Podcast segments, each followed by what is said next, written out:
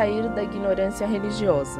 Manaus, Amazonas, 2 de dezembro de 2008. Católica. Caro professor Orlando, por vontade de Deus, encontrei o site Monfort e com ele pude conhecer um pouco do muito que não conheço da minha igreja.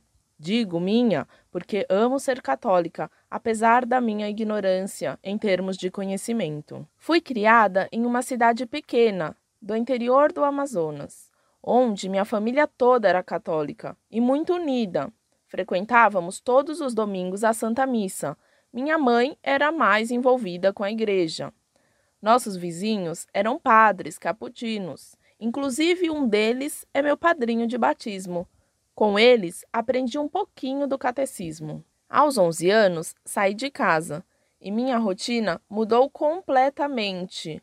Onde eu morava, a igreja ficava longe e as pessoas não frequentavam. A partir desse tempo, eu passei a ser uma pessoa que se dizia católica, mas que não frequentava a igreja. Logo, não continuei com os ensinamentos e nem com a prática católica. Porém, Nunca desisti do meu Deus, que sempre continuei amando, e com isso, minha felicidade sempre foi completa.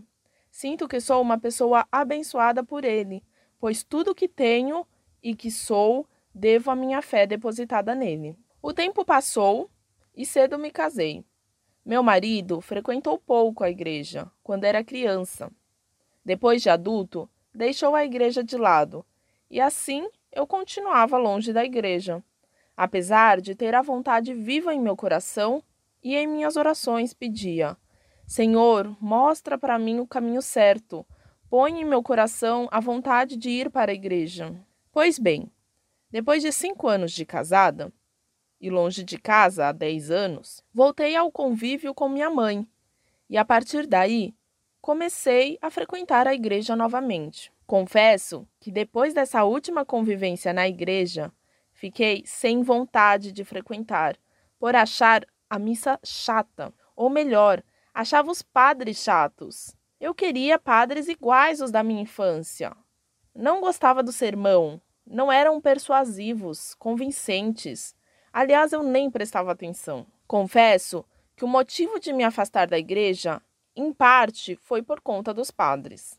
Nesse período, nunca um padre me cumprimentou. Nunca vi uma abordagem deles com alguém da comunidade.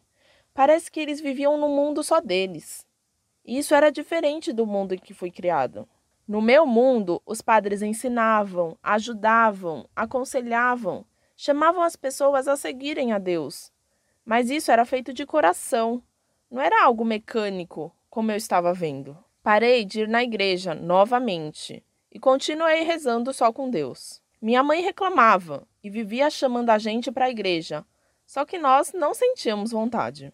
A convite, cheguei a ir em algumas igrejas evangélicas, mas cada vez eu achava que a minha era melhor. Eu precisava voltar, mas não tinha vontade. Agora minha família era maior e já tinha duas filhas, uma moça e uma criança. Então, fomos à renovação carismática coisa mais recente na igreja do meu bairro. Mas, para ser sincera, tive a mesma sensação de ir a um culto evangélico. Não gostei. Paramos de ir à igreja novamente. Meu Deus, eu preciso renovar minha fé. Preciso frequentar a minha igreja. O que faço? Meu marido não mostra interesse. Minha filha só gosta da renovação carismática. E eu não gosto da forma que o padre faz o sermão. Recentemente, para ser exata, há dois meses, passamos a frequentar novamente a igreja. Agora, por iniciativa do meu marido. Isso é um milagre. Todos os sábados vamos os quatro à igreja, mas mesmo assim ainda não consigo me concentrar. Eu preciso descobrir muita coisa para que minha vontade prevaleça sobre outras coisas. Eu preciso conhecer a minha igreja, minha religião. Eu quero ser uma católica consciente. Eu não quero só ir na igreja. Eu quero sentir cada palavra dita durante a missa. Por favor, me dê uma luz. Indique-me livros, artigos, enfim, algo que possa responder às minhas perguntas e que me ensine a conhecer os propósitos da minha igreja. Eu tenho sede de aprender para poder compreender certos comportamentos que abomino. Eu tenho um bom relacionamento com as pessoas de outra religião, mas na verdade eu tenho pena deles e por isso gostaria de poder dizer algo a elas, como um chamamento de conversão para minha igreja, e essa bagagem eu não tenho. Ou seja, me falta o conhecimento, o argumento forte. E é isso que eu estou buscando. Além da vontade de frequentar a igreja, conto com seu apoio. Me ajude a sair dessa ignorância religiosa.